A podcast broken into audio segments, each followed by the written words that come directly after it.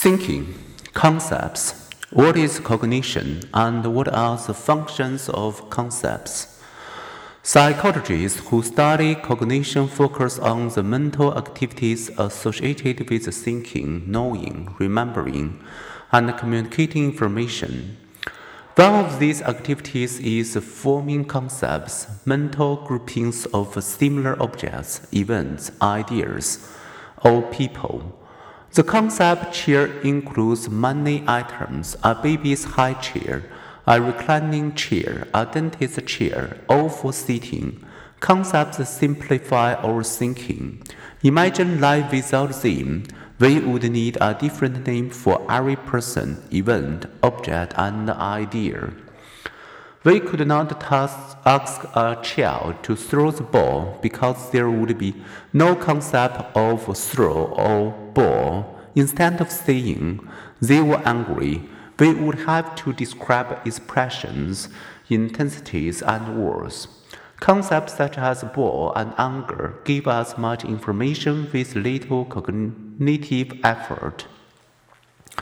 We often form our concepts by developing prototypes, a mental image, or best example of a category. People more quickly agree that a robin is a bird than that a penguin is a bird. For most of us, the robin is a birdier bird. It more closely resembles our bird prototype. Similarly, for people in modern multi-ethnic Germany, Caucasian Germans are more prototypically German, and the more closely something matches our prototype of a concept, such as a bird or a German, the more readily we recognize it as an example of the concept.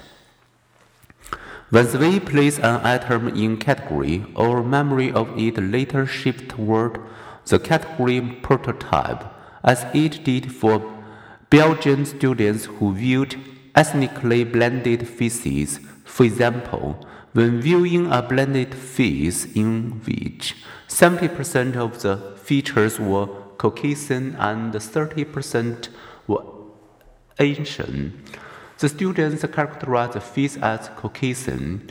Later, as their memory shifted towards the Caucasian prototype, they were more likely to remember an 80% Caucasian face than the 70% Caucasian they had actually seen.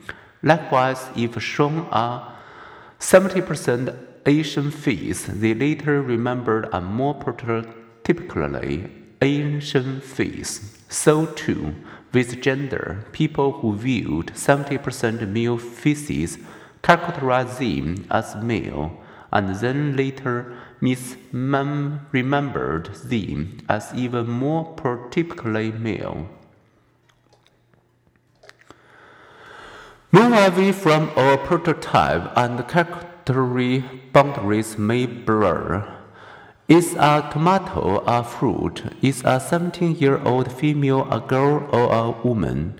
Is a whale a fish or a mammal?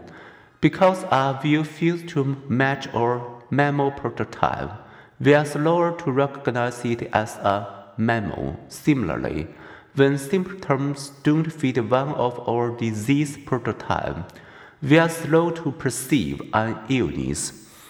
People whose heart attack symptoms don't match their heart attack prototype may not seek help, and when behaviors don't fit our discrimination prototypes of white against black, male against female, young against old, we often fail to notice prejudice. People more easily detect male prejudice against females than female against males or female against females. Although concepts speed and guide our thinking, they don't always make us wise.